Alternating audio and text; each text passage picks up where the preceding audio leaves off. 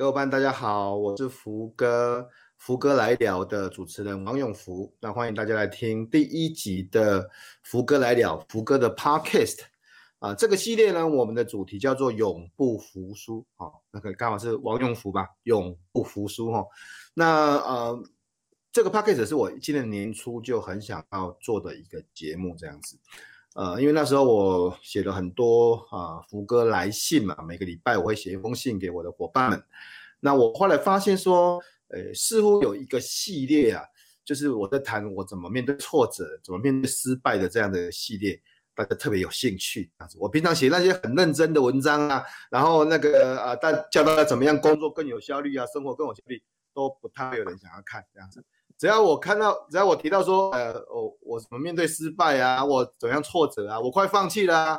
大家都很有兴趣哈。我后来发现说，呃，可能是因为大家觉得说，哎，比如说我们表象上看起来有一点像成功者的样子嘛，那成功者是不会有挫折，不会有失败的啊。那这其实是一个很大的误会。那我觉得分享我的经验其实还不是最重要的。那时候我就想说，我是不是有可能做一系列的节目？然后来访问我身边有有很多很棒的伙伴，很棒很棒的朋友，然后他们是怎么面对呃失败的经验，是怎么面对挫折的经验。那、呃、所以第一集呢，呃，我现在就要跟大家分享第一位的呃我的好朋友这样子哈，啊、呃、也是非常知名的，现在每个人应该在超商啊，在各大通路都会看到他们公司的产品啊。我们欢迎我们第一集的嘉宾。我们的阿嘎龚建嘉，鲜乳坊创办人。嗨，福哥好，嗨嗨，各位听众大家好，嗨嗨阿，哎阿刚应该不用我特别介绍，大家听到鲜乳坊啊，鲜乳坊这个这个已经是呃现在各大超商哦，各大通路，不管是全家啊、家乐福啊、全联啊，太多了，路易莎、大院子各大通路上市。我，我听说你们去年营业额突破六亿吧，今年应该突破七亿吧？今年应该会突破八亿。哦，对，这超强这样子，每一年的 对每一年的营收都创新高。那刚有很多身份，他呃前阵子那个在中兴大学的毕业典礼的那个呃呃呃讲词啊，就担任致辞人啊，很多很多人的回响这样子。然后做一件只有你能做的事情啊的口述作者哈。然后呃之前如果你找他的名字啊，龚建嘉，然后你会看到他军权。呃，厨艺计划的认养计划的这个推动者这样子哦，他也是一个兽医，也是一个专栏作家，也是 TED 台北的讲者，也是十大杰出青年，这个我还真的不知道哎。哈哈哈。对，因为我你什么时候拿？你什么时候拿十大？你什么时候拿十大杰出青年的？三年前，三年前。真的，你看十大杰出青年呢？啊，我我没有想到，是因为现在看起来并不像青年，所以不知道为什么会拿到十大杰出青年。我以为说，哎，看起来看起来就不太杰出这样。我说我说不太像青年这样子。然后阿刚是一个兽医师，呃，中兴大学，然后台湾大学的兽医所硕士这样子，现在也是很多大学的讲师，当然常常上各大媒体采访报道这样子。阿嘎这么讲好了，至少在。呃，社会企业在自己创的企业，在很多地方啊，都是很成功的样子嘛。因为有时候讲到成功比较沉重了啊，但至少好像累积了一些成就这样子。不过这些都不是我们今天想要聊的，这些这些请大家自己去 Google，自己去找阿嘎的书，找阿嘎的这个相关报道这样子。我们今天要聊的反而是就是在这个。现在看起来好像很棒、很棒、很很很精彩的人生哦。那阿嘎有没有遇过什么样的失败跟挫折这样子哦？这才是我们今天想要聊的。所以阿嘎可不可以请你谈一谈啊、你印象里面比较深的失败或挫折的经验？好啊，哎，其实要感谢福哥，就是我觉得这个能能第一集来参与这件事，觉得太开心了。这样，然后 我觉得这个主题很有意思啊，因为呃，我觉得在。当时在呃想到底哪一件事情是我印象最深刻的挫折的时候，我发现呃第一个就是我好像对挫折很有明确的印象的程度没有很高，就是我可能很容易就忘记这件事情了。再然后再来就是说，也可能我运气很好，就是呃呃可能呃真正会感受到非常非常挫折的那个程度过了之后就没有再一直持续下去这样。然后所以我在想说，到底要怎么来？呃讲这件事情。然后，但是我想到的呢，好像都是在年纪更小的时候遇到的事情。那那我等一下会会呃会也想分享一下，就是为什么我后来有自我醒示一下，到底为什么我最后有记忆的一些事情都在年纪比较小的哈。然后其中一个我我想到，对，有一个印象比较深刻，就是我呃呃研究所毕业的时候，我要呃准备去当兵的时候，然后那时候有一个外交替代役的一个名额，然后呃这个外交替代役是要到国外去呃呃就是去当兽医，然后有一年的时间这样。对，那呃，因为我我其实就是还蛮呃想要出国的，然后又觉得当兵大家都说是一个比较浪费时间的时候，然后我也呃自去也觉得，哎，当兵好像就是偏无聊嘛，所以哎，如果有机会去呃，就是哎，完全有一整年时间在国外生活，然后去争取这个名额，应该是一件很很很棒的事情。然后，所以重点兵的时候，然后可以去国外，然后当兽医这样子，是意思是这样子吧？对。对对对对对，它有一个类似农业、oh, okay. 农业相关的一个呃这个外交替代役，然后它的呃时间大概是呃在国外的一年半的时间，就是比正常当兵稍微长一点。Okay. 对，但是它会有几个国家这样。然后我们那一年看起来蛮爽的那一年，对对对对对，而且我看了就是有一些呃学长他去这个外交替代役的时候，就是非常就是非常有收获，然后甚至有一些就决定就常住在国外那边留下来的，这样留下来发展这样。对，然后所以我就觉得那时候那时候两条路，一个就是我会浪费一年的人生去当兵，另外就是我会开启一个新的人生机会，不止不会浪费一年，我可能还会创造一些新的可能性，这样对，然后觉得哇，这个这个，然后当年运气很好，当年有两个受益的名额，然后所以呃，就是有受益的名额去可以争取这外交替代，然后其实争取的人也没有很多，就是呃就是，然后但是他去呃就是你要提出这申请，他有一些。排序就是说，哎，你如果有有硕士的学历，你可能会有个加分，会稍微优先一点。然后你可能有兽医师执照，嗯、你可能又再又再加分一点。然后，哎，我每一个感觉都是有加分项。然后，但是我最后看好像，呃，大概有有几个人是跟我差不多，呃，这几个加分项都都共同有的。好，那但是它还有个加分项，就是你有没有呃有没有考到托福的某一个分数这样。好，然后因为其实我英文不太好。嗯我英文不好，我也没有很喜欢英文，然后我也没有想过就是要特别去考托福这样。然后后来呢，我就花了大概呃半年到八个月的时间，我就呃去特别去补习，然后特别开始念这个托福，然后这个就只是为了在这个替代一的加分项里面，托福的分数可以成为我的一个加分项这样。然后，对呃，我就对，然后那时候我就，哎，我就觉得我就也念得很认真哦，然后后来也顺利有通过他的那个托福的门槛，就是哎，我忘记是几分，就通过几分，他就算加分项这样。对，然后后来呢，我就，然后那时候我在教会的一个小组里面，呃，就是那时候请大家帮我一起代祷，就是帮我祷告说，哎，这个机会能够，对对对，能够，然后就我还印象很深刻，就是那时候我得失心很重，就是我就，然后我那时候就真的觉得我已经。就是所有加分项我全部拿了。那如果大家这个加分项都一样啊，那这个加分项就是呃，就是如果呃，假设你名额有两个，然后有三个人全部都呃，又是硕士，又又有兽医执照，又有托福的门槛有通过的话，那最后有超过这名额就是用抽签的这样。好，那我当时觉得我能、嗯、我能做的努力全部都做完了，那呃，就是最后就是听天命嘛。然后我运气又这么好，有这么多小组的成员。来一起帮我祷告，然后我也感受到，觉得哇，这个机会神应该是会留给我吧。然后那时候就有这种想法，这样对对对。然后总之呢，就是那时候我其实内心是有一个期待，就是觉得，哎，我我已经我已经能做全部做了，而且都已经做到最好了。然后我也觉得没有办法再更努力了。然后而且我很明确的觉得这件事情是一个很大的分水岭，就是它会影响了我接下来的发展，这样。然后，嗯，但是结论就是呢，嗯、最后最后我是没有被录取的啊，就是我抽签抽输了，是啊，就是没有，所以没有被抽到，对，没有被抽到，没有被抽到，所以就是什么都一样，然后最后面剩下抽签，然后然后对，就没抽到，这样没抽到，对对对对对，输给了运气这样，真假？对对对，然后那时候其实我我的心情真的非常低落，就是。说真的，就是我觉得现在回想起来，就是会觉得，哎，好像学生时期的那一种挫折，就是，呃，好像它并不是真的这么，呃，这么巨大，或者说它不是这么大的损失。但是在那个当下的那个挫折感，跟觉得这个世界崩塌了，或是你完全生无可恋那种感觉，就蛮强烈的。我也不知道，就是那时候就是会有种感觉，就就心情很不好，非常非常不好，然后就觉得好像，呃，那个上天没有支持你这样子。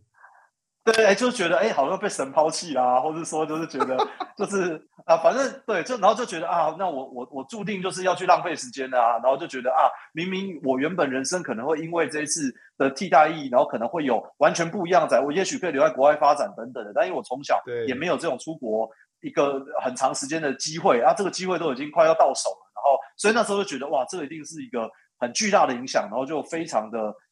低落这样子。对对对，对 然后然后重点是呢，后来，呃，就是他当然很快就就就是呃，我就要准备服役了嘛。然后呃，所以我觉得在在那个当下，就是我其实后来有有一小段时间就会呃，就有点就是觉得，就就现在听听可能会觉得很无聊啊。就是你一个又不是对，就是你好像只是一个呃输给运气这件事情。然后，但是我甚至那时候会生气，可能呃。神啊，生气，呃呃呃，小组员啊，然后生气自己啊，然后或是生气这个制度啊，就是很无聊，就是那时候就是会会，就我我现在重新在想，我现在那已经有点淡忘那时候的感觉，然后但是哎，因为今天这个主题，我就重新去思考了一下当时那个状态，这样。那那个时候就就对状态有多久？就是生气，或是觉得不公平，或觉得这种这种感，这这状态大概有多久的时间？应该至少半年吧，至少这甚至到我真正对这到我真正去当兵，因为我后来就去当兵了嘛。然后我当兵对是当宪兵，然后当宪兵其实又还蛮超的，然后里面的环境状态又 又不太好，对不对，对？然后所以就更堵了，然后就对，然后就更更觉得哇很就万谈的那，然后所以就又多延伸了那个当兵一整年的时间这样，所以所以就是。就觉得那种感觉就一直吃，这样很蛮久的。你看，因为因为半年，然后当兵，而且又当到很超的宪兵，哇天哪，这什么鬼东西？然后然后就就一直持续这样子，就是不舒服了。应该这么讲？是不是会不舒服？对，因为当然正式去当兵之后，就这件事就很木已成舟了嘛。所以这个东西其实也没有什么好一直回顾了。但是当然就会心里心底上就会觉得好可惜哦，好可惜哦。就是那种挫折，就是觉得你好像。呃，就是你会放不太下的那种感觉，嗯、但是它并不是说就是、嗯、哦，你你你，因为你也没有能在努力些什么，那你已经进入到呃下一个时间点了，就哎，你就正式开始服役了，那你想这件事也没什么意义嘛，但是就会一直觉得哎，如果不是这样的话，那也许会是另外一番景象，或是就还是会觉得有点那种小小的失落感啦。对对对。那、啊、接下来呢？之后呢？之后他这是这个事情。呃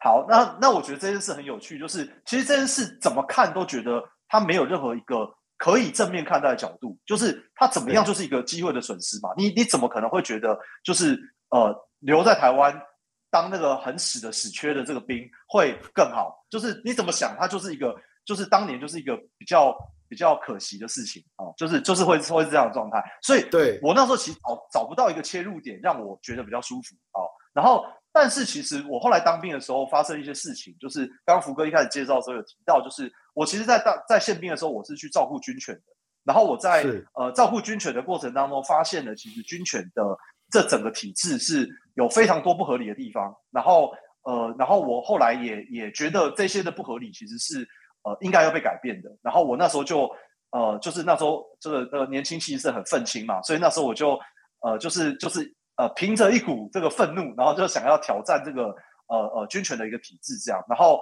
呃后来大概就在退伍之后一年后，我就呃推动了一个呃军权除役的计划嘛。那一直到我觉得、嗯、呃这个计划后来顺利推动，就让全台湾所有的除役的军权都可以开放到民间认养。好，然后在这个过程当中，后来我甚至呃能够上 TED 的。一开始的那个机会的门票，其实是因为军犬这个事件，才让我觉得我想要把这个故事分享出去。那当然，后来呃呃上 TED 的的最后的主题不是这个故事，但是我第一次去呃敲门这个 Open Mic 算是我因为你的因为你的简报教练叫你不要谈这件事情，没错，福哥就是我简报教练，没错没错，而且我到点 因为明明不是福哥的学生，因为我说不行不行不行，我我我说我那。因为我我记得啊，他在一开始的的简报跟信里面谈到，就你谈到那个军犬跟谈到鲜乳这两个社会企业的部分啊，我说这两件事情都很棒，我都很感动，我就觉得超棒的。但是不要谈军犬，先暂时不要谈军犬。这样才能聚焦，因为你一直讲太复杂了。对对对，只有六分钟这样。当然后来后来后来就真的阿嘎这个简报被很多人看到，然后后来又回到军犬这件事情，其实大家可以去搜寻一下龚建嘉军犬除役计划。然后你就会看到非常非常动人的故事，看到那个狗狗，看到狗狗在推动一年之后，然后呃，看到萧美琴呃呃委员的帮助，看到最后面国防部在一年之后，然后刚刚有一次这个看到那个电影，对，然后心情很不好，然后就很多很多事情发生。后面啊，后面大家可以去看一下。对，阿刚后来这个事情对你有什么影响？呃，其实我觉得军犬事件对我的人生影响非常大，因为那时候算是挑战一个很很难改变的体制嘛，就是军方算是大家最最保守、最不敢碰的一个体制。那如果你连这个体制都都曾经有改变过，那对于其他的任何事情，你都会就像我，我就会觉得没有什么一定是不能改变的事的。就是如果连军方这样体制它都是能撼动的，那那其实每一件事情都是有可能的。所以后来包含鲜乳坊。呃的的成立，然后还有哎想要推动这个这个农业改革，我觉得都是承袭的当年的这一个经验，让我觉得哎这件事是是是有这个做的空间，而不会完全觉得它不可行。对，所以它对我影，我觉得它的影响是很深远的。对，那不过我觉得这一个、嗯、应该说，我觉得呃，所以其实重新回来看，就这次已经过了很多年后了，就是过了大概至少三四年后回来看，就是在那个岔路当中。嗯你其实怎么看，你都会知道哪一个是最好的事情。但是再更往后面走，因为不知道后面发生什么事情，所以不知道到底哪一个选择会促成什么样的影响。所以其实每一个选择都有它，嗯、呃呃，可能后面会有好的影响的部分。所以我我记得有有有一句话是这样，我觉得蛮有意思的，就是说在呃年轻的时候，因为我们常常都讲说啊，人生不要留遗憾嘛。然后他说，年轻的时候一定会有非常多遗憾。为什么？因为年轻的时候每一个选择，就他你一定都如果两三个选择，你选了一个嘛，那那另外那两三个选择都太美好了，嗯、就是每一个选择都是最美好的，所以你不管选了任何一个，没选到那个都是遗憾啊。所以其实他没有一个正确与否，就是就是反正你也选了一个也很好的，但是其他的他也当然也很好，没错。但是就是你选的那一个，他未来可能也是一个好的事情。但我觉得那时候觉得这个是一个屁话，就是那就只是你在安慰自己。但我觉得。对，但我后来觉得，哎，这个例子确实很久以后回来看，就觉得哦，这确实让我哎改变了非常多事情。因为有机会上 TED，然后哎，后来这变成我一个重要的一个一个一个呃呃里程碑，让我看待其他事情的角度会改变了。对，那如果我出国，那也许是一个很美的经历，但是它也不过就是出国一个经历而已，说不定还没有还还没有这么重要。对啊，对，所以等于说同。从比较长的的的时间来看这个事情，就是当初要申请出国，然后申请呃外交替代役，然后结果败给了运气嘛，然后可是却因为这样子，因为当然这个事情会难过很久，你刚才谈的难过半年，后来又又抽到当兵又宪兵，但是也因为这样的事情，前面的一个呃上天给的这么讲，上天关掉那一扇门，只是让你开另外一个。跟军犬相遇的机会，这样子，然后才才有后来军犬的这所有的除役计划啊，这所有的这个事情，然后造就了之后啊，你觉得你可以挑战体制，你可以改变很很多很多事情。TED 那鲜乳坊这样子，我觉得这个蛮就就短时间来看一件事情，似乎就很烂了，就很烂，就 就找不到一个理由来支持。对对对，就很烂，就怎么样？你怎么怎么说怎么烂？但是。如如果把时间稍微再拉长一点点，说不定那就是一个分叉点，一个带领我们走向一个更好的分叉点，这样子。所以阿嘎从那个事情之后，就从此一帆风顺了是这样子的吗？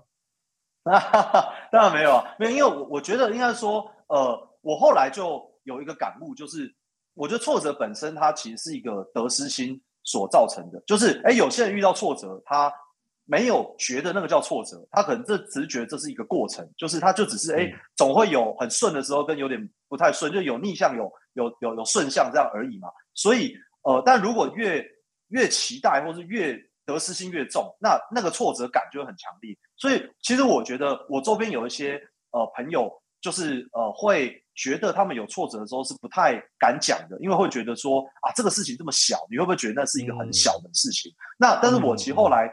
在在在想，就是哎，我到底什么事情对我的呃印象最深刻的时候，其实这个是一个学生时期的一个小小事情，所以我觉得呃，不管事情大或小，因为挫折是一个主观的，就是它不是因为它大或小而你的挫折感会高或低，而是对你的重要性来说，或是对你的对。呃期待值来说，才会影响你对那个挫折的感度。对，然后所以我我我自己是觉得就是呃，因为很很多人都会讲说那个幸福是比较来的，然后但是呢，嗯、我我自己后我觉得后面有一句话没讲完，就是我觉得不幸福才是比较来的，就是很多人他明明很幸福，嗯、但他因为比较完之后他就不幸福了。然后，所以，然后你就要用更多的呃很重口味的故事来让你觉得你好过一点，就啊，你要听到很惨的故事，然后才代表你比较好，因为不幸福是比较的嘛，所以你要你要一直去跟他比较，他觉得啊，其实你也没那么挫折嘛。那，所以，所以我觉得，然后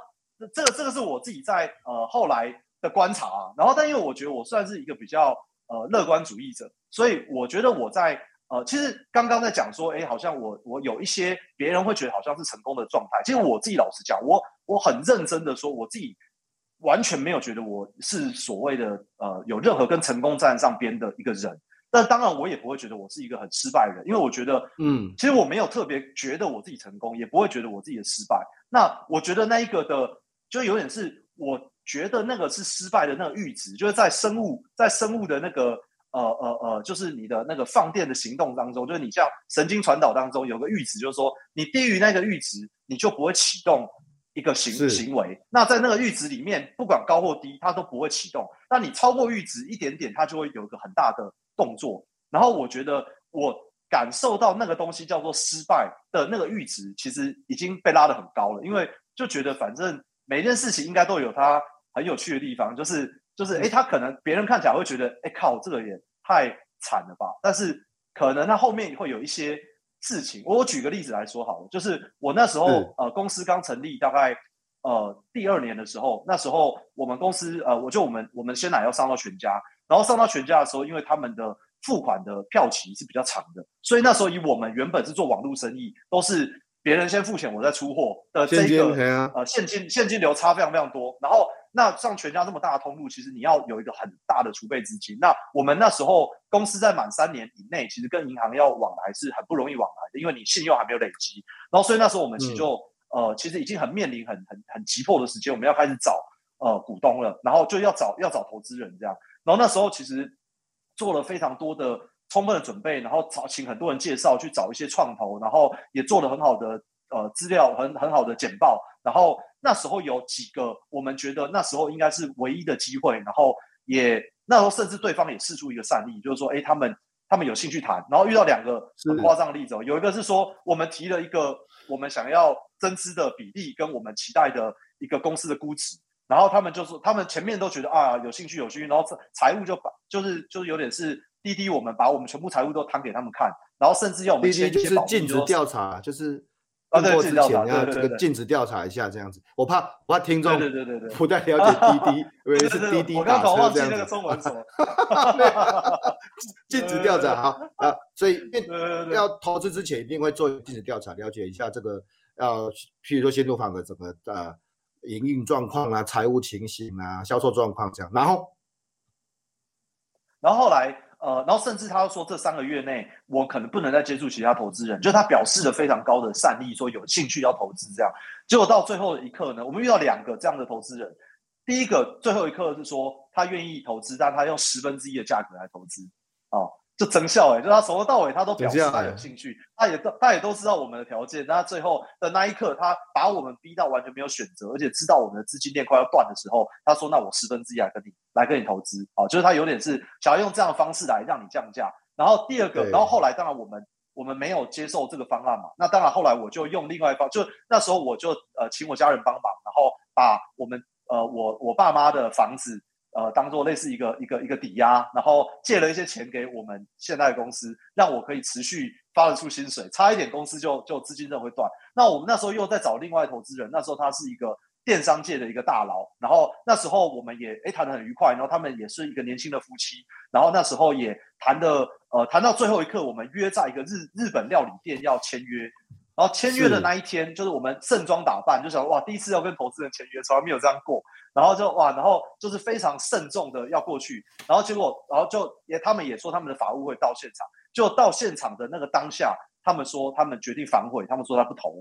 好，然后然后反正就是非常到现场，真的真的，是演出，对，是演出来的哦。现在是怎样？不知道，不知道。然后反正反正应该也是，就细节，其实我我他应该就是反正就是觉得，哎，这个条件他可能又想要再改变的，就是哎，他当下这个合约上面写的条件，他想要换另外条件。然后，但我们就觉得这样就当然就不是我们期待的嘛。对，然后反正就是我们经历了几次这样的一个过程，但是所以那个时候老实讲，我也觉得他应该。呃，不管以任何的视角来说，它都是一个很大的挫折，或是它是一个非常充满危机的事情，是一个会让你可以很沮丧的事情。但是后来呢，其实我非常感谢，因为那个不管是第一个创投，或是第二个，后来第二个那个有发生一些新闻，就是他们其实是呃，就是就是呃，可能经营呃上面其实是有一些呃呃欺诈欺啊，或是有一些对，它是有有一些法律的，对它它其实是是不是一个非常诚信的的的的的的角色，哦、然后。对，然后呃，所以其实我觉得，呃，就是股东这是一个很长期的事情，可能是一辈子跟那个公司绑定的。所以我我真的觉得还好，就是他们没有加入，因为后来我们找到非常非常棒的股东，然后这些股东到现在是全力支持我们，而且完全把我们期待经营的公司的样子是完全尊重我们的经营发展模式。所以，所以我后来就是觉得这几次，但是我那一次的经验，我就有感觉，就是哎，我好像得失心没那么重了，因为。我不管这公司能经营不能经营，它是是呃会会不会怎么样，他可能都会有呃他他的理由。就是我我我当然还是全全力以赴，我还是尽可能的去去呃呃去去争取，然后尽可能去找到机会。但是如果最后这个机会就是没有，那我也不会觉得那个叫失败。就是我心里已经做好了充足的准备，就是最后如果真的怎么样了，那我也有心理准备。什么结果都是我能接受的，所以后来我的閭值就越越拉越拉越高，所以就会比较不容易感到挫折感。所以其实我觉得可能有很多大小的呃逆风事件，或是诶不符合心理所意的事件。但是如果真的要问我说，诶你最近遇到最大挫折是什么？其实我有时候想已经有一点难，很好的讲出一个具体案例了。因为我觉得创业一定会发生大一大堆鸟事，然后很多你很夸张的事情 太多了。但是你如果每一个都把它当挫折的话，我靠，那挫折不完啊！你每天都 都光挫折就饱了，你每天你每天都花很多时间消化你的痛苦，你就你就饱了，就没有那个没有那个美国时间给你这样做。对，哦，所以所以等于说，呃，这么讲就把吃苦当吃补啦。反正事情 事情还是事情还是那个事情没有变，只是你看待它的方式改变了。对对对对，没错，或是我觉得就是对于那个挫折的耐受度，到那个称之为挫折的那个点已经被拉高了，或者说，哎，就是其实心理上也会对于挫折重新定义这件事情，就是哎，不会觉得各种大小的不顺心，或是大小的呃不不如你的期待，它就叫做挫折，这样。所以所以所以现在对，所以我我后来有一个自己的体悟，就是如果我觉得当我觉得这件事情是失败的那一刻。那它才叫失败，就像好，你说募资没有募到钱，那.你说那个是募资失败吗？可能还这还没完呢、啊，后面可能还有其他的啊。那如果你就定义，哎，那个是失败，表示你已经帮他画一个句点了。那，哎，那没错，那那个就叫失败了。对，所以你你觉得他是失败的时候，他才叫做失败。如果你还没有放弃，你你你你还没有还没有觉得结束的时候，还没有服输的时候，他就不叫失败。对对对对，差不多是这个想法。哎，我们这样随便聊聊就快要三十分钟了，真的真的每次都这样子。对对，我们我们就非常的聚焦的谈一下刚刚这个挫折经验了。当然应该这么讲，事情还是那个事情，从从一个非常小的之前的替代。我其实很喜欢刚才刚才讲的一句话，说也许对很多人来讲。那个不叫挫折，那不就是一个替代役这样子？可是对那个时候的自己来讲，那就是一个非常天大的事情，觉得这个事情就没有如预期发生，就觉得心情不好。所以，嗯，我觉得每一个感觉都是对的啦，只是说，因为我随着我们的经历的提升，慢慢的会看到说，呃，每一个挫折或是每一个失败的经验，呃。一看我们怎么看待它了。当我们不觉得它是失败，它就不叫失败；当我们觉得它还没有结束，它就还没有结束。甚至是事情都没有变，只是我们的阈值，就我刚才的说法，我们的阈值改变了，我们看它的方式就不一样。反正它是它不如我们预期，但是那不叫失败，那不叫挫折，那就是不如预期这样子。那可能这个事情事情还有很多了，事情还有很多了哦。那。呃，不过总是会有一些调整心情的方式。我觉得这个节目也应该给大家一些这个私人秘方哈。这个心情不好的时候，嘎嘎嘎，问一下，你心情不好的时候，如果还是有些不管是 emoji 不爽啊，或者怎么样比较 feel down 的时候，会做什么事情啊？诶，我我会先让自己完全脱离跟那件事情有关的啦，就是像呃，我还蛮喜欢看电影的啊，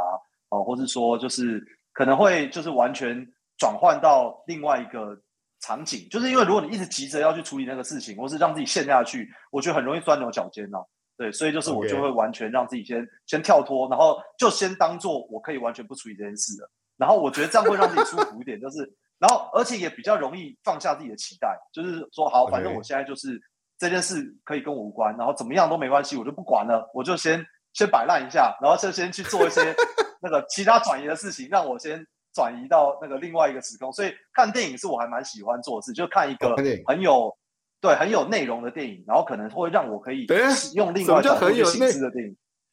请举例什么？这些剧情片啊。剧情片，那现在剧情片，我就大家知道剧情片，我就觉得很好啊，就是有一些有故事，Okay. 就不是只有爽片啊。因为我觉得像爽片，就是当你结束那一刻，你心里就会很沉闷，就是干结束了。但是如果如果有些剧情片是它是有它有长尾效应，它有长尾效应，就是你会你会进到那个场情境里面去想他的人生，那就诶那那就那就还不错嘛，对不对？所以我我个人不会，呃，就不是很看那种非常喜剧片的，因为我就我就比较喜欢看剧情片啊。对对对，哦啊，秘方。秘方秘方就是要去看剧情片，好不好？剧情片啊，秘方就是看剧情片啊。啊，那我们每次节目的时候都会访问两个私房秘诀，一个是心情不好的时候要做什么事情，一个是你你推荐哈，这个当然变的是挫折了。如果你我我我很喜欢问来宾，就是呃，你最推荐我们看哪些书啊？如果说这一辈子只能够选三本书，那让你挑，那你会介绍哪三本书让大家去看？好，呃。第一本当然就是要那个脸皮厚一点哦，就是介绍一下我们最近自己的书。这本书叫做《做一件只有你能做的事》。然后，哎，其实其实我我为什么会最后想了想，觉得哎，好像还是真的可以这个厚脸皮来来自己推荐一下这本书。因为其实我们当时在做呃，就是呃呃这个《做一件只有你能做的事》这本书，其实是我那时候在 TED 讲的那时候的一个主题。但是这个主题呢，它其实要表达其实是每一个人都有。呃，可能对自己来说重要的事情，所以在世俗眼光下面，不管别人觉得成功与否，那你自己所重视的东西是什么？这件事情，我觉得对每个人来说都是重要的。所以，如果有时候，我觉得很多的失败都是别人的眼光，或是在别人视角里面，你为了要呃想要做一个样子给人家看，所以那个有时候那个失败的感受就会更强烈，对啊。所以，然后我觉得这一本书里面，当然也呃除了是呃包含我们呃我创业的一些故事，跟我刚刚讲到一些军犬的故事以外，我觉得也是在。呃，追求一个呃，就是在找寻，就是呃，到底人生中什么东西重要的一个过程啊？对，所以这个是第一个想推荐给大家的书。嗯，真的真的很棒，真的很棒。我觉得这本书我要带着面子看，很多地方其实是蛮感动的。第二本是什么？呃，第二本是《无限赛局》，就是呃，有一个 TED 的讲者，他有一个叫呃，有一个黄金圈哦，叫呃西门 Whitehurst 的嘛。赛赛赛赛赛门赛门什么什么什么课啊？什么西奈克？对对对，赛门西奈克，对对对对啊，对。然后呃，他他出的这一本呃《无限赛局》，我觉得呃我还蛮喜欢他的精神的，因为我觉得在尤其在商业环境之下，很多人都会要追求一些短短的一些利润啊，或者说一些比较短期的一些目标。但是呃，如果你的人生跟呃就是呃呃跟企业经营一样，就是要呃他的他的成功与否不是一个短期的 milestone，而是花一辈子去证明这件事的话，那其实所有的思维都会改变的。就是你就算有短短的时间成为世界第一，那也就是那个 moment 而已。那但是如果你可以很持续、很永续的把一些事情做好，那我觉得这样的，就我觉得这本书改变我非常多了，而且我非常非常喜欢他用无限赛局的这一个意象来去表述，不管人生也好，或是公司经营也好，所以这个是我也很很特别推荐给大家的书，这样。很棒，无限赛局，我我觉得我最最觉得很棒。还有第三本书是哪本书？呃，第三本书是呃呃叫做人呃心理安全感的力量。对，就是呃，我觉得在我们现在的呃社会当中，不管是家庭也好，公司也好，组织也好，我觉得呃我们现在大家在更多的追求所谓的个人主义或是自己个人的实现当中，它其实是需要有一个。安全网来去承载每一个人的需求跟每一个人的呃放心的状态。然后我觉得这件事情是可以让不管社会或组织可以更强大的一件事情。然后我觉得我自己也在摸索跟学习要怎么在一个组织里面让大家可以更凝聚，或是大家可以更多信赖的交互对方。那我觉得呃这本书原本是我呃没有很有这样的。经验、思维跟想法，但是我觉得它带给了我用这样的一个视角来去看待，呃，一个组织里面，呃，或者说，呃，平常在跟人互动相处当中，重要的事情是什么？这样。你说书名是什么？我刚才没有听到。书心理，心心理安全感的力量。心理安全感的力量。哦，我我就把它打起来，让大家可以知道心理安全感的力量。哈，这本书我比较少听到，是新书吗？呃，也不算新的，应该也出几年了。好，所以刚刚推荐的三本书，当然第一本就是做一件只有你能做的事情，还无限赛局，还有心理安全感的力量。我们今天非常谢谢我的好朋友鲜乳坊的阿嘎，然后来上这个福哥的 podcast 哈，福哥来了。这个我年初到现在其实也只等了很久，从一从今年年初一月份我有这个想法，到现在八月份了才真的真的开始推自己前进这样子。那呃福哥来聊就是相对于福哥来信嘛，我本来是只是写信而已，那现在是透过聊天的方式在 Podcast 的邀请我的几个好朋友，然后跟大家分享一下这个成功者的失败经验。当然我们所谓的成功。呃，不见得指的是钱多啦或怎么样子。我觉得做一件只有你能做的事情，就是一种成功，就是一种成功。然后呃呃，每一个人都可能会遇到一些挫折，不管是挫折大、挫折小，那怎么样去从那个挫折的情境平复过来？那怎么样用更长的眼光去看待那个时候的一个小挫折？怎么样提升心理阈值？用阿嘎的说法，让自己可以更平静的接受每一个改变，这样子。我们非常谢谢阿嘎今天上我们的节目，大家记记得要去支持鲜乳坊哦哈，鲜乳坊 非常棒的这个，对对对，鲜乳坊在 以前是扯很难买啦，哦，以前在很多地方不容易买得到，现在是各大通路都有了这样子。我们现在主要应该主要的，现在主要通路都应该都有了吧？对啊，就全家、全联、家乐福这些主流通路，大家都都都可以买到了。好，谢谢。那我们呃之后呢，每个礼拜我会邀请一个呃贵宾，一个好朋友，然后跟大家分享一下属于他自己的呃挫折经验，这样子哈。然后也希望大家可以永不服输啊、呃。我们下个礼拜同一时间再见，拜拜，拜拜，拜拜。啊，你干啥？